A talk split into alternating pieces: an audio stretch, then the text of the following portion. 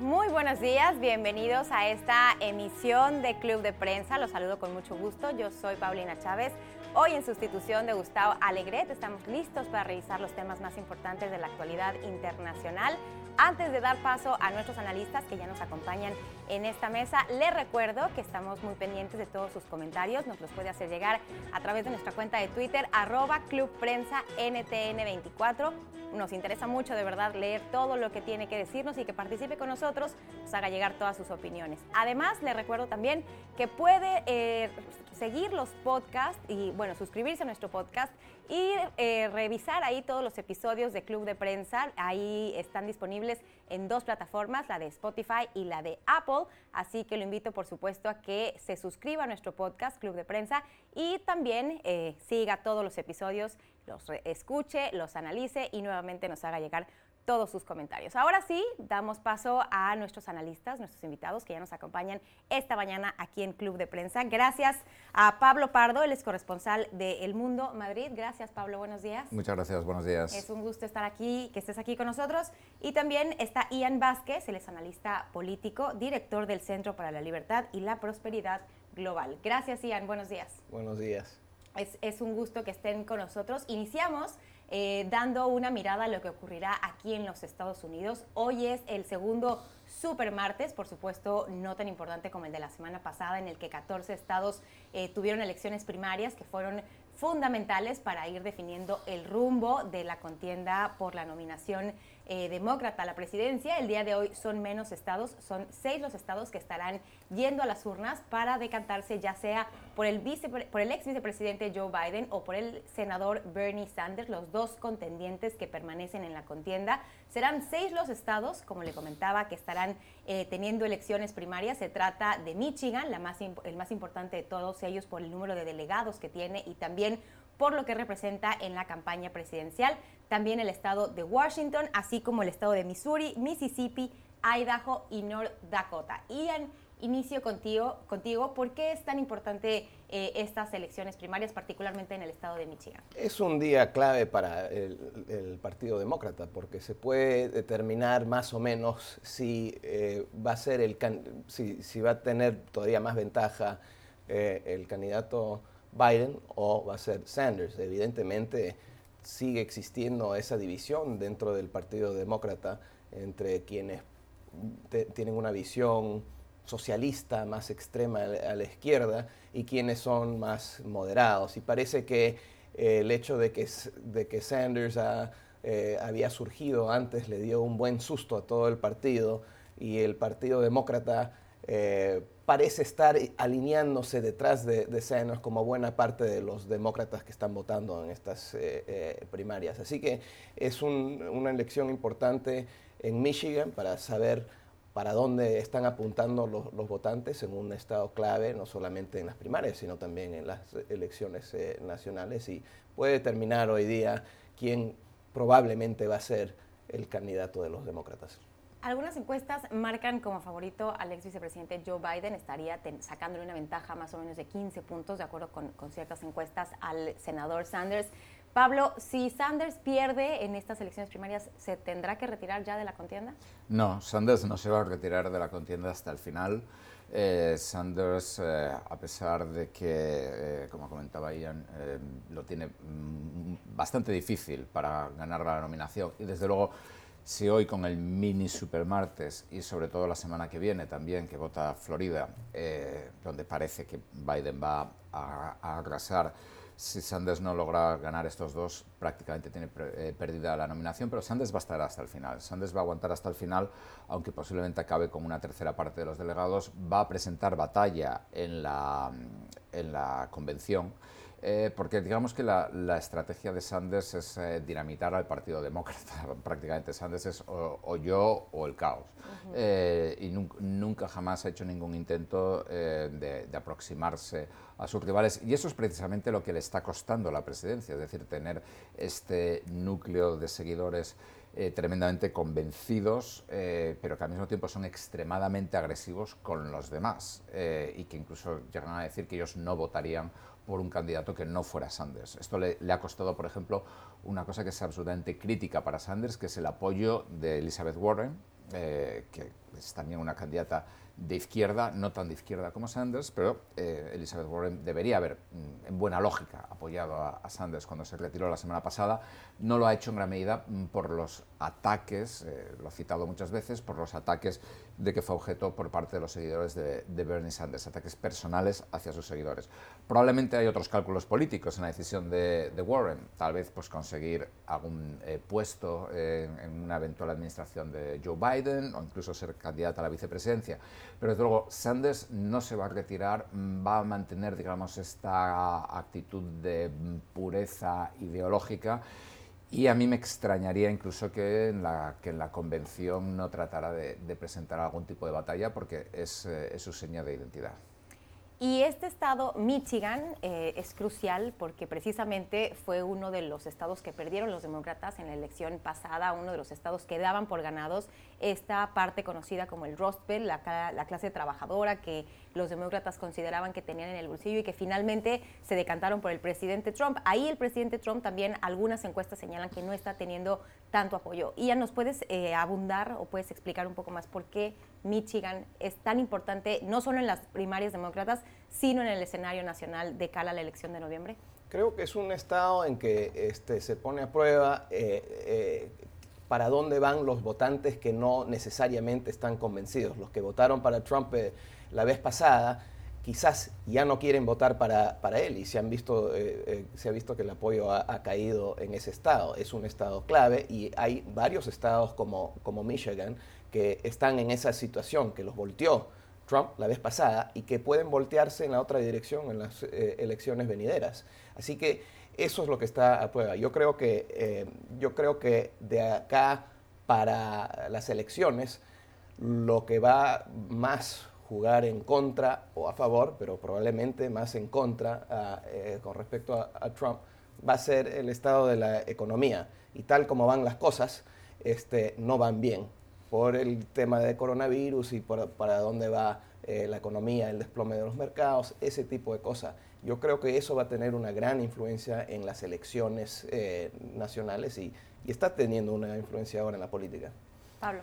Sí, yo creo que, que Michigan es un estado eh, importante porque, como tú comentabas, es decir, es un, es un estado primer lugar, es demográficamente importante eh, y luego, además, pues digamos que es un poco un estado de lo que se llama eh, demócratas de Reagan, ¿no? Es decir, eh, es un estado con una base industrial todavía bastante fuerte, aunque menos de lo que era, en el cual digamos que una parte de la población es en cuestiones económicas de izquierdas, en cuestiones sociales mm, de derechas. Y esto yo creo que, que apoyó o salvó mucho a, a Donald Trump y es una de las claves de, la victoria de Donald Trump.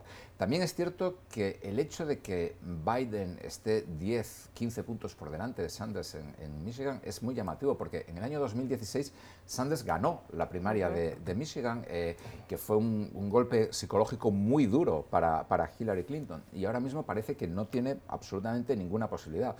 Hoy también vota otro estado que es menos decisivo, pero que es también un, estado que puede ir para los dos lados, que es eh, Missouri. Eh, y yo creo que hoy, por ejemplo, vemos claramente un poco la, división geográfica que hay entre los demócratas. Es decir, por un lado los estados del oeste, en ellos eh, los que votan hoy, que creo que son Idaho, Washington y Dakota del Norte. Dakota del Norte, sí. Eh, sobre todo en Idaho y en Washington, eh, están eh, prácticamente empatados Biden y, Sanders. Del mismo modo que, por ejemplo, Sanders parece que ganó en California, aunque California nunca acaban de contar los votos, pero bueno. mientras que en el sur, creo que votan Mississippi, Missouri, hay, por ejemplo, Biden es completamente intocable y en Michigan, que es la, gran, el gran cambio que hay, Biden va por delante. Yo creo que Biden tiene un, atractivo, digamos, para ese tipo de votantes eh, de, centro que pueden ir para un lado o para otro o que mezclan, digamos, diversos componentes ideológicos, como comentabas antes, pues, eh, eh, y, ahí sí que puede competir con, Donald Trump, es decir, el, pues esto en, el Rust Belt, ¿no? De hecho, son los, los cinco o seis estados que van a ser decisivos o que parece que van a ser decisivos en estas elecciones. Pennsylvania, Ohio, Wisconsin, eh, Michigan eh, y no sé si eh, perdón Pennsylvania, Pennsylvania, exactamente. Cinco de ellos están en el Rust Belt y luego está North Carolina que ya es un, estado más del sur. pero curiosamente volvemos una vez más a, a, repetir el esquema de las elecciones del 2016. Es decir, los mismos estados que fueron clave entonces mm, parece que van a ser clave ahora. Curiosamente, digamos, las minorías, tanto la minoría latina como la minoría afroamericana o la minoría asiática, siguen sin ser absolutamente decisivos, a pesar de que Nevada o Arizona pueden ser estados clave, o incluso Florida, pero parece que la, clave van a ser otra vez los estados del, del, Rust Belt. A Sanders no le, no le favorece que el candidato republicano es Trump, porque los demócratas sí o sí quieren un candidato que, que, puede ganar contra, contra Trump y, Sanders es demasiado a la izquierda para este país en, en la evaluación, me parece, de muchos votantes. Y este es, digamos que los estados que demuestran las credenciales con las que empezó eh, Joe Biden su campaña, ¿no? Digamos, diciendo que sus fortalezas eran este atractivo que generaba para la clase trabajadora, el hecho de que es alguien moderado, que puede conciliar las diferentes partes. Así que este es uno de los, de los estados, o este es uno de los días en los cuales se pondrá a prueba precisamente esas credenciales. Sí, es, es repetir exactamente, yo creo, el, modelo que los demócratas eh, aplicaron en las elecciones eh, al Congreso de 2018 que les dio muy buenos resultados. Es decir, eh, ellos optaron, digamos, por candidatos eh, tirando al centro eh, y candidatos moderados y consiguieron, de hecho, la, en, puntos porcentuales, en, cantidad de votos, consiguieron la mayor victoria de ningún partido en la historia de Estados Unidos desde creo que 1974, cuando tuvieron una victoria todavía mayor los demócratas, pero el país acababa de salir del Watergate, que le había pasado una factura política gigantesca al Partido Republicano. Y en esta eh, ocasión los demócratas parece que están volviendo a hacer lo mismo, en gran medida porque en el Partido Demócrata existía pánico eh, a que si... Es decir, incluso con Biden como candidato, los demócratas lo tienen difícil para ganar la Casa Blanca. Trump es un candidato más sólido, más fuerte electoralmente de lo que parece, aunque hay muchas incertidumbres, lógicamente, la economía, pues la propia personalidad de Trump, que cualquier día puede decir algo y asustar a, sus, a, los votantes. Pero yo creo que Trump es un candidato sólido, eh, con, muchas posibilidades. Eh, el problema que yo creo que veían los demócratas, y sobre todo Nancy Pelosi y otros, era, bueno, es que si Sanders es el candidato, no solo perdemos la Casa Blanca, sino que perdemos la Cámara de Representantes. Eh, y eso, claro, es decir, supone que el partido queda en, las tinieblas exteriores durante al menos dos años. ¿no? Entonces, este atractivo de, Donald, perdón, de Joe Biden a esta clase media, de centro, de los suburbios, o sea, de la periferia de las ciudades, que pueden ir para un lado, que pueden ir para otro. Joe Biden es como una especie de Donald Trump, pero con, con buen humor, ¿no? O sea, es así como un poco campechano, no sé qué, a veces dice alguna eh, impertinencia, esto que usted acaba de decir es una imbecilidad, usted tiene cara de caballo, le dijo a una mujer que le preguntaba, o sea, son cosas un poco de, Donald Trump, eh, pero Biden le, son menos y le da más un aire pues como más de, de abuelo bonachón, digamos, un poco, ¿no? Claro, un, tío que conoces que es, es así. Sí, exactamente. Y otro de los estados, antes ya para concluir este tema brevemente, es Washington, otro de los estados que va a las urnas el día de hoy. Eh, otro es uno de los estados más afectados por el tema del coronavirus aquí en Estados Unidos, en el que se empezaron a registrar los primeros casos, en el que también hay algunas, hay algunas muertes. ¿También afectará el tema del coronavirus? ¿Tendrá algún impacto en estas elecciones primarias? Yo creo que es muy difícil saberlo, pero se afecta, en principio debería afectar negativamente a Biden, porque bueno, se supone que la gente mayor, que Biden tiene Biden tiene en general el apoyo de, toda la población de más de 35 años, vamos, de, todos los demócratas, pero tiene muchísimo más apoyo entre los mayores de 60. Se supone que la gente de más de 60 años tiene que casi quedarse en casa. Hoy creo que el, Center for Disease eh, Control ha, dicho algo así como que recomienda a las personas de más de 60 años que se queden en casa. Yo no sé si esto puede tener algún impacto o no. La verdad que es, difícil, eh, es difícil saberlo. Eh, yo pienso que va a haber menos participación en estas primarias, en parte por los temores del, coronavirus, pero la verdad que esto es una pura suposición personal mía basada en algo tan científico como el hecho de que el, conductor del Uber que me trajo traía una mascarilla, vamos, pero o sea que digamos es muy circunstancial lo que estoy diciendo. Sí, es algo que va evolucionando todo el tiempo, todos los días, tenemos información nueva. Ian, eh, tu, tu Hay opinión. tantas interrogantes que, que vamos a ver. Eso es la respuesta para, para, varias preguntas. ¿Cómo va a afectar la política? ¿Cómo va a afectar la economía?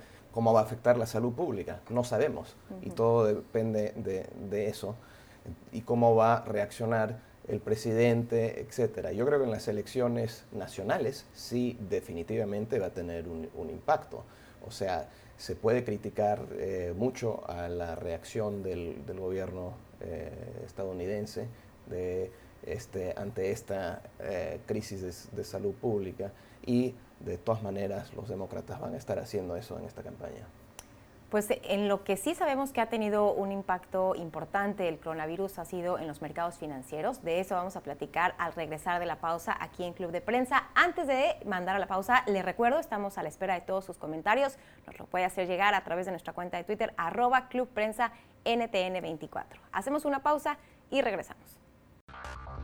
Usted está escuchando Club de Prensa, el programa de análisis de la actualidad desde Washington. Club de Prensa dirigido por Gustavo Alegret en NTN 24, el canal de las Américas. Véalo de lunes a viernes por nuestra señal internacional. Pídalo a su cable operador. Qué bueno que continúa con nosotros. Seguimos con más información aquí en Club de Prensa. Hacemos eh, una mirada ahora en lo que ocurre en los países, con los países productores de petróleo, particularmente con Rusia y con Arabia Saudita. Comentábamos antes de irnos a la pausa, uno de los efectos eh, más tangibles del coronavirus ha sido su impacto en los mercados financieros y ha sido también en la caída en la demanda del petróleo, lo que ha generado que los países principales, eh, los principales países productores de petróleo, entre ellos Arabia Saudita y Rusia, pues no se pongan de acuerdo sobre eh, cómo deben enfrentar esta emergencia, no se han puesto de acuerdo respecto a si esta baja en la demanda ameritaría una baja también en la producción y eso Pablo ha tenido al mundo pues expectante, ha tenido diferentes consecuencias. Platícanos, por favor, por qué es importante eh, este desacuerdo que hay entre Rusia y Arabia Saudita. Bueno, fundamentalmente porque sobra petróleo en el, mundo ahora mismo. Es decir, eh, por primera vez desde la crisis financiera de 2008 y además de una forma completamente inesperada, la demanda mundial de petróleo va a caer. Va a caer porque eh, China, que es el segundo mayor importador de petróleo, su, demanda de petróleo se ha desplomado probablemente a la mitad. Eh, y bueno, esto se ve en, todas partes y ahora mismo, digamos, eh, a medida que la crisis del coronavirus se extiende al resto del mundo, pues también la actividad económica va a caer en el resto del mundo, con lo cual va a haber menos demanda de petróleo. La crisis del coronavirus es muy complicada desde el punto de vista económico, porque en economía tienes fundamentalmente dos cosas, la oferta y la demanda. Em, pero la crisis afecta a las dos. O sea, por un lado afecta a la demanda, porque viajamos menos, consumimos menos, no vamos a estadios, no, no vamos a restaurantes, no viajamos. Por otro lado, también afecta a la oferta, porque, mm, por ejemplo, en China, pues 730 millones de personas han visto su, capacidad para moverse eh, limitada, no han ido a trabajar, eh, sobre todo en las fábricas esto les ha afectado mucho, entonces, digamos, afecta a las dos partes de la economía. Entonces, en esta situación, lo lógico, o bueno, lo habitual es que, eh, pues lógicamente, si hay menos si se quiere menos petróleo, se produzca menos petróleo y se exporte menos petróleo. Esto es lo que Arabia Saudí quería, es lo que se llama la OPEC Plus o la OPEC más, que es Arabia Saudí más Rusia, eh, porque la OPEC ha perdido muchísimo poder. La OPEC ahora mismo solamente es básicamente Arabia Saudí. Eh, es el, país que controla prácticamente pues, un tercio, cerca de la mitad de la producción de los países de la OPEC. Rusia produce tanto como ellos. Desde el año 2016, Arabia Saudí y Rusia llevan coordinándose eh, y ahora lo que Arabia Saudí quería era frenar eh, la, producción para que los precios subieran. Rusia ha dicho que no. Rusia ha dicho que no porque Rusia quiere un petróleo más barato fundamentalmente para acabar con los productores eh, de lo que se llama el shale, el, petróleo no convencional aquí en Estados Unidos, que ha crecido muchísimo en los últimos 15 años y ha convertido a Estados Unidos en el mayor productor de petróleo del mundo. Arabia Saudí quería recortar, Rusia no quería, entonces los saudíes han dicho, bueno, pues muy bien, pues si no queréis recortar, como nosotros somos prácticamente el único país que tiene capacidad para aumentar su producción mucho más, vamos a empezar a vender petróleo más barato, que es lo que empezaron ayer, y a partir de finales de este mes vamos a empezar a bombear mucho más petróleo. Es decir, es una verdadera guerra de precios enloquecida, el precio del barril se ha desplomado y es también una, una cuestión un poco suicida por parte de los saudíes, es decir, porque se trata o de o pulverizan la economía rusa, que no parece fácil, o pulverizan la suya. Eh, y entre tanto, pues decir, esto ocasiona un, cambio de escenario mundial brutal. Eh, evidentemente a los productores de Estados Unidos les va a afectar mucho porque el petróleo que aquí se extrae por medio del fracking es más caro. Para Venezuela, es decir, esto puede ser absolutamente espantoso para la gente de Venezuela, es decir, si Venezuela ya está en un proceso de desintegración política y económica brutal, tener el precio del barril a 20 dólares, como puede llegar a caer, esto va a ser, ojalá me equivoque, evidentemente, pero esto puede ser ya una crisis humanitaria de dimensiones, eh, bueno, la que tienen ya es gigantesca, mejor no, no pensarlo, pero afecta mucho, afecta mucho a Wall Street, las empresas petroleras están muy afectadas por esto, además las empresas petroleras aquí en Estados Unidos son empresas que pagan dividendo de una forma muy sólida, muy estable, es decir, que, pagan, digamos, dinero a, los propietarios de las acciones. Eh, si evidentemente si, si, el petróleo es más barato, para muchas de estas empresas extraer petróleo no es rentable y esto tiene, afecta a todo. Muchas empresas petroleras están muy endeudadas con los bancos. Digamos que esto ha sido eh, como un verdadero golpe en la línea de flotación de la economía mundial en un momento en el que, como decía, la economía mundial ya está muy tocada por los efectos económicos del, coronavirus. Y tú, como bien mencionabas, Arabia Saudí pues, decide bajar el precio del petróleo eh, para presionar de alguna forma a Rusia. Rusia tiene una economía más diversificada, mientras que Arabia Saudí pues prácticamente depende de sus ingresos petroleros, igual que otros, que otros estados como Venezuela, como Irán, otros países del mundo. Em, Ian, ¿puede resistir Arabia Saudí? ¿Puede ceder Rusia? ¿Y qué impactos tendrán este tipo de medidas o este desacuerdo en los diferentes países de América Latina? Es una guerra de nervios entre los dos países porque les afecta a los dos de manera muy negativa. Hay que ver quién eh, aguanta más y, no queda claro quién va a aguantar más. Es un recordatorio además de que los cárteles de petróleo, de producción de petróleo, no funcionan muy bien este, y cuando dejan de funcionar, por, lo menos los acuerdos, en este caso entre estos dos países, hay cambios repertinos que, tienen, que causan un shock en los planes y en la, economía eh, mundial. Eh, ese es un, problema para los países productores de petróleo, pero en general se van a beneficiar todos los consumidores de, de petróleo, que son individuos, que son países consumidores, y eso es buena noticia eh, por, ese lado. Eh, lo que pasa es que buena parte de los eh, productores de, petróleo son regímenes autoritarios este, verdaderamente nefastos, como es el caso de Arabia Saudí y Rusia y Venezuela y este, tantos otros países que, hay que decirlo claro, han podido fortalecer sus dictaduras por el ingreso que les trae altos precios de, petróleo. Así que, por un lado, está causando un montón de desorden en, eh, los mercados financieros, en las economías, este, pero por otro lado, este, para quienes nos interesan eh, los derechos humanos, eh, querer ver algún tipo de presión sobre estas dictaduras, no es una mala noticia. Eh, hay, una frase, ahora no recuerdo el, nombre, pero creo que era un ministro mexicano del petróleo, o venezolano, perdón, venezolano, eh, uno de los fundadores de la OPEP, que dijo que el petróleo es el excremento del diablo, eh, porque efectivamente... Venezolano. Sí, no me acuerdo quién era, sé que es a principios de los años 70 cuando lo dijo, sí. porque precisamente el petróleo, digamos que en muchos casos provoca tal tales flujos de capital, tal aumento de la riqueza que provoca una corrupción gigantesca y, quita, drena eh, actividad económica de otros sectores. Es decir, un ejemplo de libro de esto es en el caso de Venezuela. Venezuela, ¿cuánto tiempo se lleva explotando petróleo? ¿120 años? Una cosa así. O sea, todavía no tienen una refinería que procese su propio petróleo. Las tienen que mandar el petróleo a Estados Unidos. O sea, después de 120 años, digamos, el país con más reservas de petróleo del mundo no tiene capacidad para procesar su propio petróleo. Lo mismo pasa con países como Nigeria, eh, etcétera. No solo eso, se han empobrecido. Un país altamente rico en, recursos naturales, eso se llama la maldición de los recursos. Y ocurre especialmente eh, eh, de manera dramática en los países que centralizan todos esos recursos en manos del gobierno, como es el caso del, monopolio estatal PDVSA en Venezuela y tantos otros países. Entonces, ¿pudiera ser este un, un digamos, elemento que abone a la resolución del conflicto en Venezuela, de la crisis en Venezuela?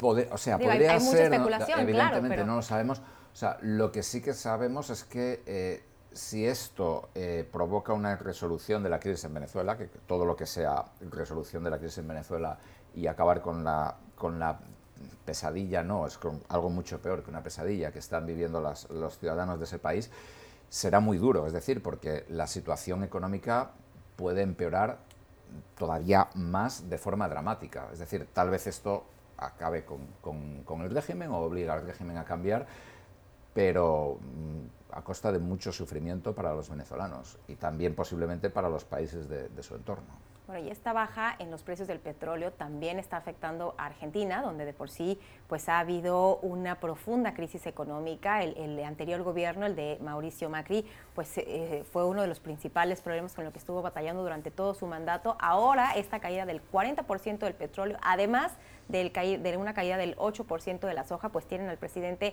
Alberto Fernández también enfrentando muchísima presión. Ian, ¿qué pasa en Argentina y qué pasa con la economía en Argentina? Bueno, la verdad es que todos los, grandes commodities están cayendo en precio y, Argentina sigue siendo un importador de, petróleo, quiere convertirse en gran productor de petróleo y tiene el potencial de, hacerlo, pero su gran recurso es soja y eso es donde está pegando eh, esta economía mundial a Argentina.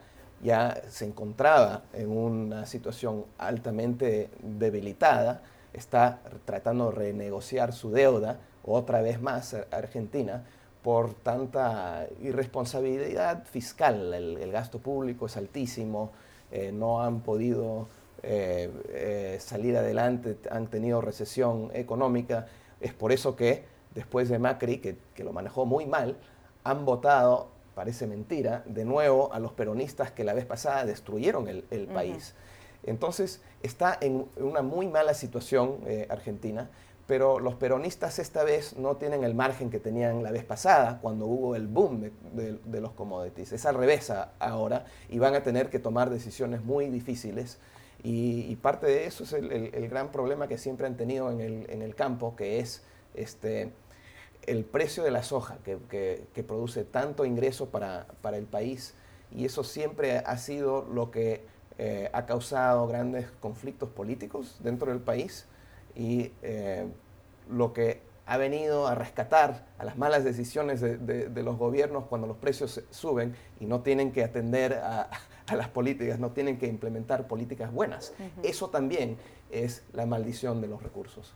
Y Argentina, bueno, en un entorno sumamente complicado porque efectivamente, como tú bien mencionabas, Ian, pues está con la renegociación de la deuda, tiene un paro en el sector agropecuario y tiene también, eh, Pablo, a la Iglesia Católica presionando por este proyecto sobre el aborto que el presidente Alberto Fernández pues estaría evaluando enviar al Congreso para legalizar finalmente el aborto en Argentina. Así que pues unos días difíciles los que vienen para el presidente Fernández. Sí, son unos días difíciles evidentemente porque claro, juega digamos la cuestión, yo creo que la, cuestión económica ha pillado un poco por sorpresa a todo el mundo, es decir, yo creo que la, cuestión del aborto dentro de los cálculos políticos del gobierno argentino ya estaba digamos programado, por así decirlo, eh, para salir adelante eh, o para mm, plantearla, incluso aunque hubiera un conflicto con, la Iglesia Católica, tal vez precisamente por eso. Eh, ahora súbitamente el desplome de las, de las commodities, de las materias primas, en parte también porque gran parte de la soja argentina va para China y me imagino que la demanda de, todo de China tiene que estar cayendo en, picado. Por ejemplo, la demanda de cobre chileno de China estaba cayendo en picado. A eso se suma también el, intento argentino de convertirse en un exportador de petróleo, precisamente con petróleo como el de Estados Unidos, que es caro de exportar, con lo cual, eh, o caro de extraer, con lo cual esto les, va a salir bastante caro. Aparte de esto, digamos, estaba Hombre, hay que tener en cuenta que toda la gente del entorno, eh, y esto se aplica al actual presidente también, yo creo que toda, toda, la gente del entorno de Cristina Kirchner son maestros en el arte del enfrentamiento ¿no? y de la provocación política. ¿no? Entonces, eh, la, cuestión del aborto, yo creo que, es decir, son todos los populismos. Eh, unos democráticos, otros no democráticos, pero tú puedes poner a, Cristina Kirchner, parte del peronismo, con, Maduro, con Donald Trump, si quieres, incluso, es decir, todos ellos son gente que, busca mucho el, el enfrentamiento aunque a veces sea por cuestiones simbólicas o porque Trump pone un tweet y todo el mundo se, vuelve loco, etc. ¿no? Entonces yo creo que les, complica bastante el escenario. algo para concluir, Ian. El gran problema de Argentina sigue siendo lo mismo de siempre, sobregastan, sobregastan y no tienen ningún control sobre eso. Eh, los peronistas la vez pasada aumentaron el gasto público casi, casi este, eh, lo duplicaron y Macri no, casi no lo redujo y, y siguen con un altísimo e insostenible nivel de gasto y para resolver eso, ¿qué están haciendo? Imponiendo impuestos a la exportación de soja. Todo mal. Todo mal en Argentina. Bueno, pues con eso concluimos e, e, este tema. Hacemos una pausa, por supuesto seguiremos muy pendientes de lo que ocurra en ese país y en toda Latinoamérica. Seguiremos discutiendo los temas más importantes, los desarrollos más importantes de las últimas horas, así que no se vaya, continuamos. Usted está escuchando Club de Prensa, el programa de análisis de la actualidad desde Washington.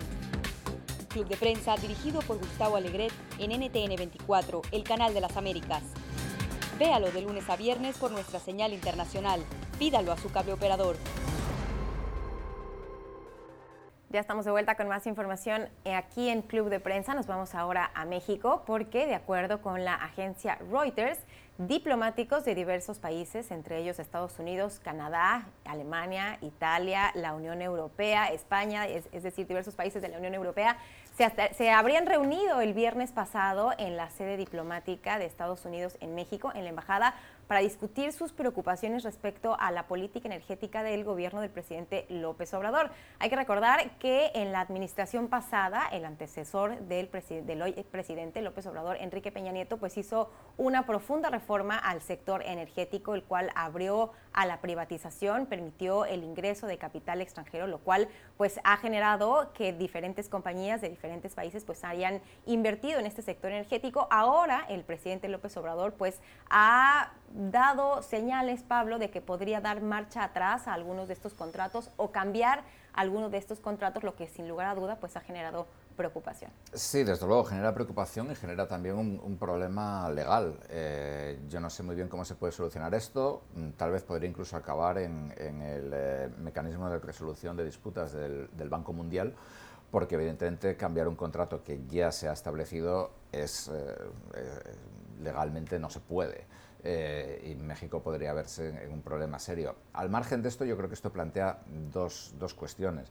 Una es el, lo que hablábamos antes del petróleo, es decir, eh, el petróleo se ha convertido en un problema para México, o sea, cuando debería ser lo contrario. Eh, hay una empresa que es un monopolio petrolero que es absolutamente gigantesco, que es casi un gobierno dentro del gobierno o un Estado dentro del Estado, que es Pemex.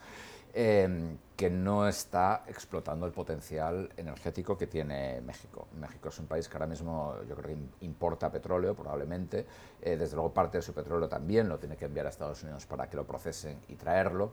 Cuando se miran, por ejemplo, las eh, los, mm, plataformas de petróleo que Estados Unidos tiene en el Golfo de México y las que México tiene en su parte del Golfo de México, la diferencia es como de docenas a una o una cosa así. Eh, el petróleo no convencional eh, que se extrae en Texas al llegar a México no se extrae, es decir, y todo esto es por Pemex, eh, que es un monopolio estatal que ha liquidado la innovación y que se ha convertido pues, en una fuente de poder político para los sindicatos, para, para Pemex. Al mismo tiempo, Peña Nieto, eh, perdón, eh, AMLO, eh, ha, estado apostando por más y más y más petróleo, está construyendo una refinería gigante en el sur del país, etc. Y claro, la, la, apertura de Peña Nieto, que, que, era una apertura bastante tímida al capital extranjero, que es el único que puede sacar adelante pues, estos, estos proyectos de petróleo no convencional, pues eh, a AMLO no le gusta, pues porque en, general parece que no le gusta el capital privado, menos todavía el capital privado extranjero. Eh, lo cual desde mi punto de vista, pues es desgraciadamente es la mejor forma de, garantizar que, que los mexicanos no se beneficiarán de esta riqueza. Y el, presidente López Obrador ha señalado que no va a revertir la reforma energética aprobada por el presidente Enrique Peña Nieto durante la gestión del presidente Enrique Peña Nieto, pero sí que va a cambiar algunos temas, algunos términos de los contratos porque dice que no le benefician al pueblo. Y bueno, ya hemos visto cómo efectivamente durante estos meses que he tenido de gestión ha tratado de, que el Estado tenga un papel mucho más protagónico, ha fortalecido Pemex, ha fortalecido la Comisión Federal de Electricidad y han, em, este, esta actuación del presidente mexicano López Obrador pues genera nerviosismo en diferentes eh, partes del mundo. Con toda razón, es preocupante porque no hay por qué creerle al, al presidente. Él desde todo, por muchos años y en campaña habló mal de la reforma energética de Peña Nieto. Peña Nieto tuvo un gobierno bastante mediocre, pero sí hizo una cosa muy importante y fue la reforma eh, energética que por fin dejó a que el sector privado pueda participar. Hay que acordarnos que Pemex es, eh, ha sido un monopolio estatal de, petróleo que ha tenido pérdidas, que ha sido fuente de corrupción, que ha este, sido probablemente el peor o sin ninguna duda entre los peores, este, eh, peores empresas gubernamentales de petróleo en todo el mundo, bajo casi cualquier tipo de, mediación. Así que eh, por fin dejar que el sector privado entre hizo modernizar una parte de, ese sector y le permitió a México hacer cosas que el mismo este, mal manejo de, de, Pemex no había permitido. México estaba muy atrasado, en ese sentido mucho más eh, atrasado que Venezuela, que sí permitía eh, empresas privadas. Así que dar marcha atrás representa un populismo muy extremo y es mala noticia económica para, eh, para México y ya sabemos que el, el, presidente ha tenido esta actitud, este estilo populista respecto a otras inversiones en el país, que de un día al otro los ha cancelado, no importa que han dicho los contratos. Eh, así que vamos a ver, los populistas tienden a encontrar el camino de no respetar los, los contratos. Bueno, aquí, salvo con, un detalle, que es lo que ha ocurrido con el gobierno del presidente López Obrador, a mí lo que me llama la atención de esta información es que ya ha sido en la sede de la Embajada de los Estados Unidos en México. Es decir, Estados Unidos sí ha presionado en diferentes materias, y concretamente en temas de la seguridad migratoria, en la cual pues, ha obligado al presidente López Obrador a tener la, la Guardia Nacional frenando a la migración que viene de Centroamérica. Pablo, ¿Podemos ver un escenario similar en, este tema, Estados Unidos presionando fuertemente al gobierno de, México? Yo creo que políticamente Estados Unidos no, no, puede ejercer la misma presión en este sentido porque las empresas petroleras, digamos, Donald Trump ha hecho eh, de la inmigración uno de sus eh, signos de, identidad política. Eh, en materia de, digamos, presionar o, bueno, política energética o petroleras, no tiene la misma atracción, no, tiene el mismo tirón eh, de cara a la opinión pública estadounidense eh, que en materia de inmigración. Además, las empresas eh, energéticas, las empresas petroleras en particular, no tienen buena imagen. el, Big Oil se les acusa pues, desde provocar el cambio climático, contaminar, etcétera, tener una influencia política desmesurada por medio del cabildeo, etcétera. Entonces, yo creo que Estados Unidos eh, lo tiene más difícil, digamos, en este, en este sentido. Tal vez eh, la oportunidad podría haber sido por parte de México, no lo sé, para eh, en, materia inmigratoria jugar con, con, esto.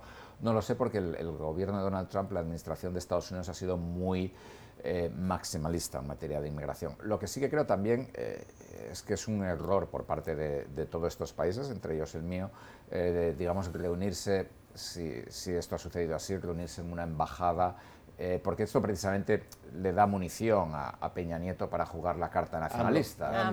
perdón, AMLO, estoy fatal.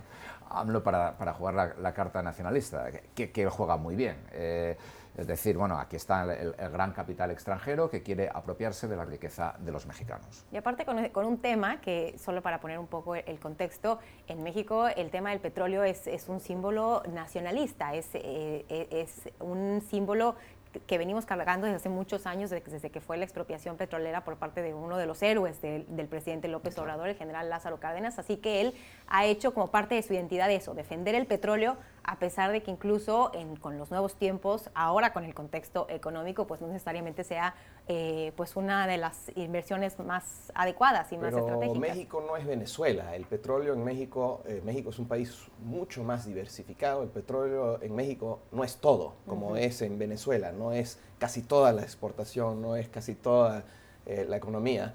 Es una más pequeña parte de la economía. México no depende del todo. Y, es por eso que aún si logra lo que quiere eh, el presidente, no le va a dar tanta, tantos recursos, tanto control que han podido tener los chavistas en, en Venezuela. Por lo tanto, hay que ponerlo en, en contexto. Muy bien, pues ahí está otro de los temas, otro de los frentes abiertos que tiene el presidente de México, Andrés Manuel López Obrador. Seguiremos, por supuesto, muy de cerca con todo lo que pase en este y todos los desarrollos en México. Vamos ahora a Bolivia, usted lo sabe, allá se lleva a cabo una campaña electoral después de todos los acontecimientos que tuvieron lugar el año pasado, por los cuales salió de Bolivia el expresidente Evo Morales. Ahora esa nación sudamericana se prepara para ir a las urnas el próximo 3 de mayo y empiezan ya a salir algunas encuestas respecto a las preferencias electorales. Una encuesta del Centro Estratégico Latinoamericano de Geopolítica ubicó ahora al candidato presidencial del MAS, el partido de Evo Morales, Luis Arce, en el primer lugar de las preferencias con el 33.1%, mientras que a la actual presidenta interina, Janine Áñez, eh, de la coalición Juntos, pues tiene un 20.5%. Ian, ¿qué podemos esperar en Bolivia durante las próximas semanas rumbo a estos comicios? Bueno, parece que este, de todas maneras el partido de Evo Morales eh, sigue vivo y se están tratando de resucitar eh, esa, las políticas que han implementado durante tantos años y parece que la oposición a ese partido eh, se está dividiendo en las urnas. No se esperaba que la presidenta iba a ser candidata. Ella en un principio prometió no hacerlo, que iba a ser de, este, temporal nada más mientras que se organizaban las elecciones. Así que yo creo que hay cierta desilusión eh, por parte de los demócratas, hay que ponerles e-, ese nombre en, Bolivia, que han visto que eh, el partido del MAS durante tantos años se convirtió básicamente en un partido ah, autoritario y eso es lo que están tratando de rescatar por lo menos cierta parte de la población boliviana. Pablo. Sí, yo creo que el, problema, como, como, tú comentabas, del poder es que nadie la gente a lo mejor lo, aceptamos involuntariamente, pero luego nunca lo dejamos voluntariamente. Entonces, eh, la historia está llena, no solamente en Bolivia, ahora mismo eh, estaba pensando casos en, Europa de políticos que digamos que, aceptan el poder en un gobierno de coalición a lo mejor durante un tiempo eh, limitado y después deciden presentarse a las elecciones y luego a otras, y a otras, y a otras, y a otras. Y yo creo que esto, en, eh, un caso, mm, digamos, de, crisis eh, institucional seria como, como Bolivia, que además necesita pasar por una cierta transición para eh, recuperar sus instituciones democráticas o incluso para generar unas nuevas instituciones democráticas, plantea muchos problemas y, y no, el resultado de esta encuesta digamos que no es demasiado tranquilizador. Muy bien, pues ahí está, las elecciones en Bolivia el próximo 3 de mayo. Seguiremos, por supuesto, muy pendientes. Hacemos una pausa, regresamos con más aquí en Club de Prensa. Usted está escuchando Club de Prensa, el programa de análisis de la actualidad desde Washington. Club de Prensa dirigido por Gustavo Alegret en NTN 24, el canal de las Américas. Véalo de lunes a viernes por nuestra señal internacional. Pídalo a su cable operador. Ya estamos de vuelta aquí en Club de Prensa. Antes de concluir el programa de hoy, revisamos este informe bienal publicado por la Organización para la Cooperación y el Desarrollo Económicos, la OCDE, que encontró que los países latinoamericanos son más desiguales, pero también son más felices, y entre ellos Chile, Colombia y México. Pablo. Sí, yo antes lo estábamos comentando, yo lo de la, economía de la felicidad me, me pierdo mucho en ello, sobre todo en en las cifras así agregadas. ¿no? Me eh, recuerdo, creo que es Bután, un país que, en vez de hacer el, Producto Interior Bruto, hace como el Producto Interior, Producto Bruto de la Felicidad o una cosa así. Em, y entonces, pues bueno, es, eh, bastante, bastante curioso. Yo no sé también hasta qué punto cuentan factores culturales eh, o no. Habría que mirar a lo mejor, no sé, si los noruegos son más infelices, pues porque allí hace peor tiempo. Y, son como más tristes los noruegos, ¿no? Son iguales también. vamos, no sé, no, estoy siendo un poco, es una tontería. Pero vamos, es, eh, es llamativo y es llamativa también la cuestión de la desigualdad, ¿no? Y también es llamativo que salga esto precisamente que Chile es uno de los países con más felicidad cuando Chile eh, está atravesando por un periodo de, tensiones sociales enormes. A mí me, deja un poco descolocado este análisis, la verdad. No me sorprende del todo. Aquí lo que han hecho con este estudio es comparar un par de tres países latinoamericanos con los países más avanzados del mundo. Ahora, por 500 años eh, América Latina ha sido una región de alta desigualdad. Lo que ha ocurrido en los últimos 20 años, 15 años, es que esa desigualdad está cayendo y sobre todo en países como, Chile. Han habido grandes avances en el bienestar humano por casi cualquier eh, manera que uno lo mida, incluso con, la igualdad. Así que esto de, de, la felicidad, bueno, los latinoamericanos siempre aparecen entre los más felices del mundo, tampoco sorprende. Bueno, pues ahí está. Llegamos con esto al final de Club de Prensa. Gracias por habernos acompañado el día de hoy. Yo soy Paulina Chávez, hoy en sustitución de Gustavo Alegret. Aquí lo esperamos el día de mañana. Hasta pronto.